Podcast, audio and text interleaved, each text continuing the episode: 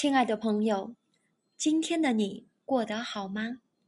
我是茶道师若琳，在北京问候您。接下来，让我们一起享受一杯茶的时光。茶分好坏，如同画有高下，优者寡，劣者众。和艺术一样，茶也有自己的时代和流派，大致分煮茶、抹茶和泡茶三个阶段。现在流行的属于最后一种方式。不同的饮茶方式，象征着不同的时代精神。生命即表现，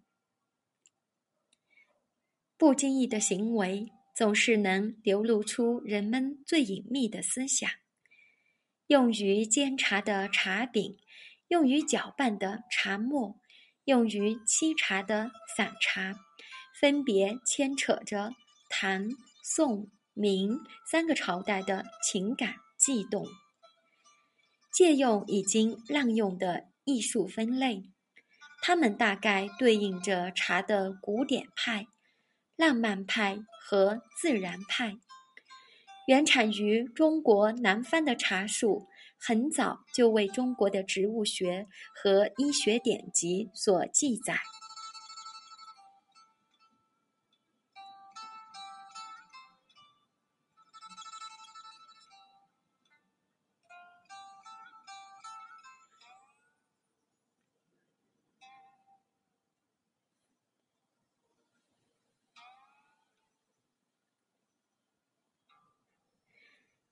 古籍里，它被冠以“图、甲、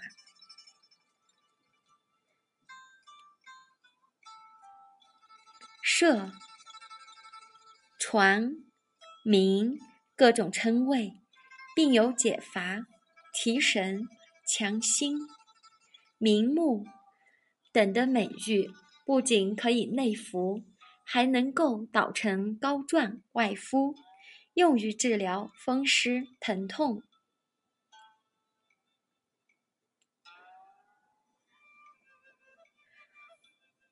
道教徒声称它是不死灵药的重要成分。佛教徒通过饮茶驱除长时间冥想带来的困意。公元四五世纪，茶成为长江流域居民。主要饮物后，茶的汉字也逐渐定型，而且显然是“图”的变体。南朝诗人留下断篇残句，赞美其为琼浆玉液。皇帝甚至用珍贵的茶叶赏赐功臣。不过，当时饮茶的方式相当原始，茶叶先被蒸过。捣碎制成茶饼，再与米、姜、盐、橘皮、香料、牛奶一起煮，有时还会加上葱。如今，中国西藏和蒙古一些部落仍然保留此等习俗，用这种配方做成奇怪的浓汤。俄罗斯人往。茶里加柠檬片，则是从中国山队那里学来，可以看作是古老饮茶方法的遗续。善于巧思创新的唐朝人，将茶从粗野中解放出来，并引导其走向最终的理想状态。八世纪中叶，第一位茶的传道者陆羽。登上了历史舞台。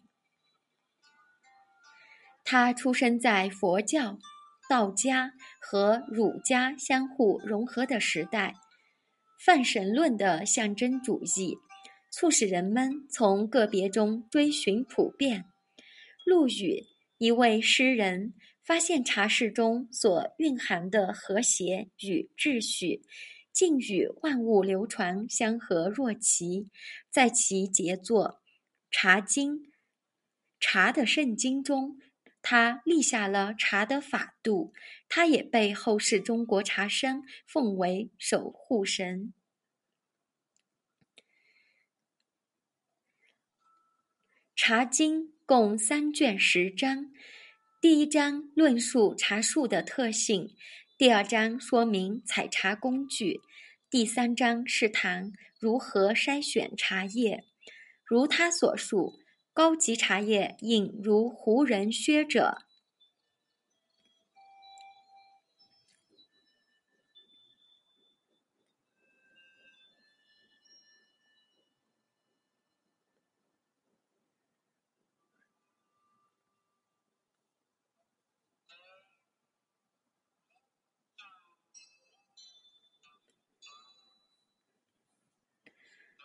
醋所然。风牛记者，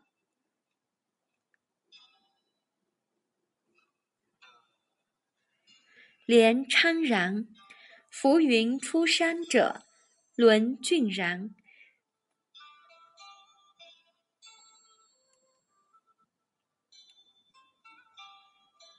标浮水者，轻标浮水者，韩长然；又如心置地者。遇暴雨流疗之所经，第四章描述了二十四种茶具的功能，从三角铜风炉到收纳所有器物的竹制都篮，都一一详尽道来。从中我们看出陆羽偏爱道家的象征主义。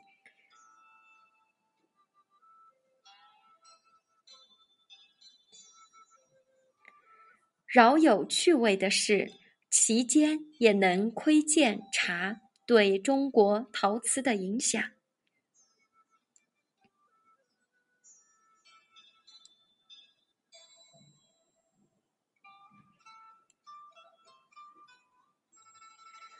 众所周知，中国陶瓷起源于复制精美玉器的尝试。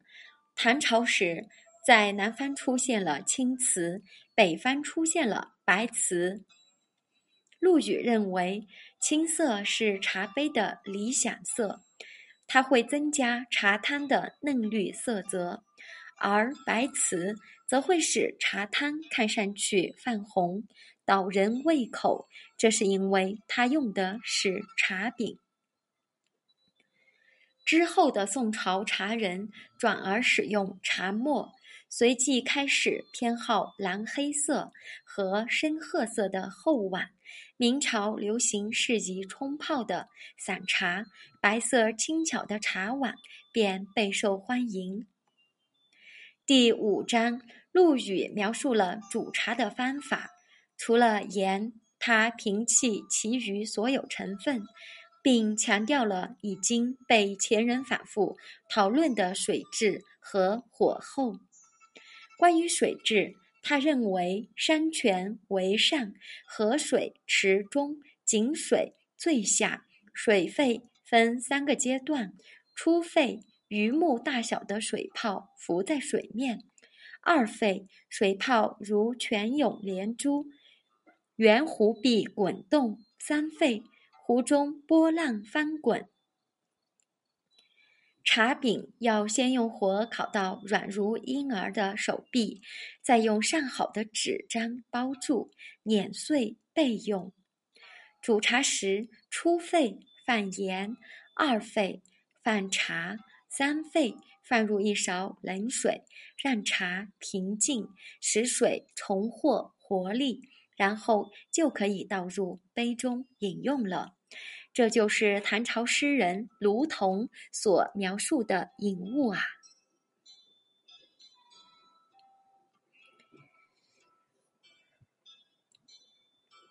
一碗喉文润，二碗背孤闷，三碗搜枯肠，唯有文字五千卷，四碗发清汗，平生不平事，尽向毛孔丧，五碗击鼓清。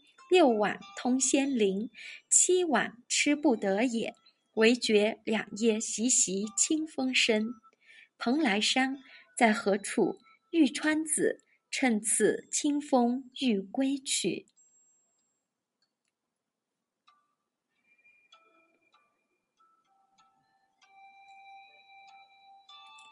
余下几章《茶经》论述了一些普通饮茶方式的粗鄙之处，饮茶名人小传，中国著名产茶区茶室的所有变种，以及茶具的插图。可惜最后一张已经散叠。《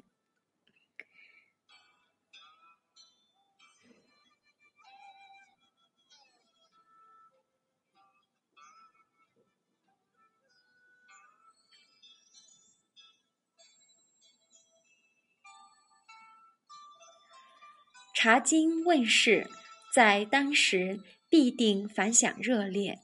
陆羽得到代宗皇帝的友谊，其名声也吸引了众多的追随者。一些品茶高手可以分辨陆羽和他弟子所沏的茶。还有一位官员，居然因为不懂欣赏大师的茶而留名后世。宋朝盛行点茶，开创了茶的第二个流派。用小石，用小石磨将茶叶磨成细末，冲入热水，再用竹制的茶筅搅动后饮用。新方法改变了一些陆羽的茶具，还有茶叶的选择，盐从此消失。宋人对茶的热情。无止无尽，好茶者们竞相搜罗佳名名种、佳品名种，并定期举办比赛，以决高下。徽宗皇帝那位不幸生在帝王家的艺术天才，曾不惜用珍宝换取罕有的茶种。他本人也写下一篇文章，逐一品评了二十种。名茶加重，其中对白茶推崇备至，极力赞美其品质优良，世所罕有。宋人对于茶的理念不同于唐人，正如他们对待生命的理念，意大相径庭。他们探寻着，试图将先人的形而上学现实化。宋代的新儒家认为，天理并非反映于万物，而是原本就潜藏在万物之中。永恒不过一瞬，现世便是天堂。对道家而言，不朽存在于永恒变化之中。这一思想渗入宋人的思维模式，在意义的有意义的是过程，不是行为。至关重要的是趋向完成的过程，不是完成本身。一旦如此，人便能够直面自然，为生活的艺术注入新的内涵。茶就不再是诗意的消遣，而成为自我实现的一种方式。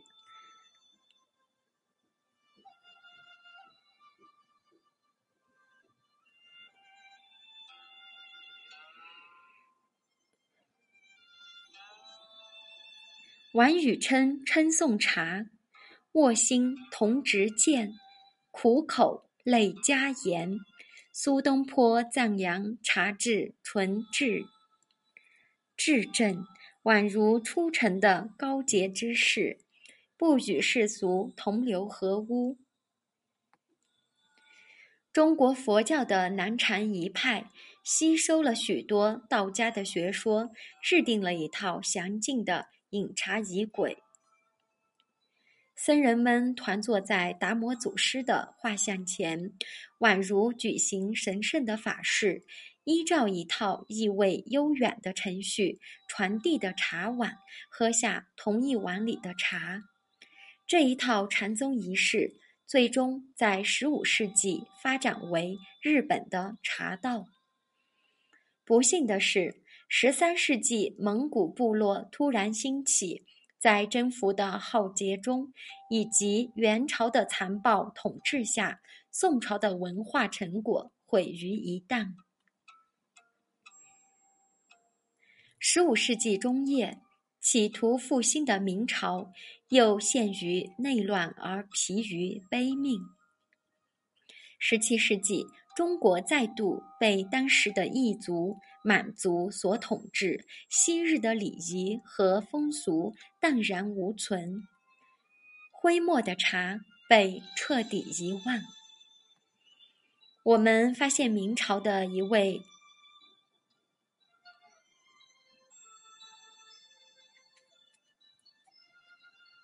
训诂学者，竟对宋朝典籍里提到的茶筅形状一片茫然。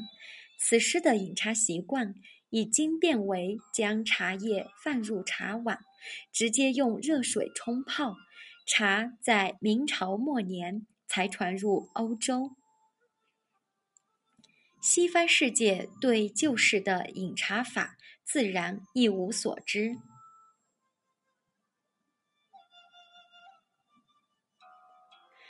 对于近代的中国人，茶只是可口的饮物，不再成为一种理想。国家长久的困顿，已经让他们丧失了探求生命意义的欲望。他们成为现代人，也就是说，苍老并且不抱有幻想。他们丢失了崇高信念。这信念才让诗人和先辈们永葆青春活力。他们中庸有礼，接受一切传统，与自然悠游，却并不屈尊去征服或者崇拜它。他们的茶叶依旧有着花一般的美妙香气，但唐朝的浪漫和宋朝的礼仪。于杯中荡然无存。紧随着中国文明步伐的日本，却对这三个阶段的饮茶史了然于胸。早在七二九年，圣武天皇就曾经在奈良皇宫给百僧赐茶，茶叶可能是由遣唐使带回，按照当时的流行方式制备。八百零一年。僧人罪臣带回茶种，种植在瑞山。随后的几百年间，逐渐出现了许多茶园，茶成为贵族和僧人们喜欢的饮物。一一九一年，荣西禅师从南宋学成归来。除了南禅，他还将宋茶引入了日本。他带回的新茶种被成功种在三个地方，其中之一就是京都附近的宇治。如今，这个地方仍然以出产好的茶叶闻名于世。南禅在日本传播极快。宋茶的仪轨和思想也随之流传各地。到十五世纪，在足利义政将军的大力扶植下，茶仪式得以充分完善，并且不再专属于贵族和僧人，蜕变为一种独立而世俗的行为，宣告了日本茶道的诞生。后来盛行于中国的七泡茶，直到十七世纪中叶后才传入日本，历史相对短暂。虽然现在泡茶已经在日常生活中取代抹茶，但后者仍然保留其茶中之茶的地位。在日本茶的仪式里，茶的理想达到极致。一二八一年。日本成功的抵挡住了蒙古的进犯，使中国由于游牧民族侵入而断绝的宋代文化得以在日本传承下来。茶之于日本，不只是一种饮品的理想形式，而是一种以身为以身之艺术为信仰的宗教。茶已经由一种饮物变为一个理由，使人们能藉由它去崇拜纯粹与完美。另一个主客携手，共同创造城市至美的神圣仪式。茶室是沉寂荒芜中的一块绿洲，疲惫的旅行者在此地相聚，饮下艺术鉴赏的甘泉。仪式是即兴的，情节由茶、花和绘画交织而成。没有一种颜色破坏茶室的色调，没有一丝声音毁坏事物的韵律。没有一个举止强加于和谐，没有一句话改变周遭的统一，所有的行动都进行得单纯而自然，这就是茶仪式的目的。不可思议的是，它常常是成功的。一个微妙的哲理隐藏其后，茶道是道家的化身。叶尚阁和大家一直都在。我是茶道师若琳，今天的分享就到这里，明晚再会。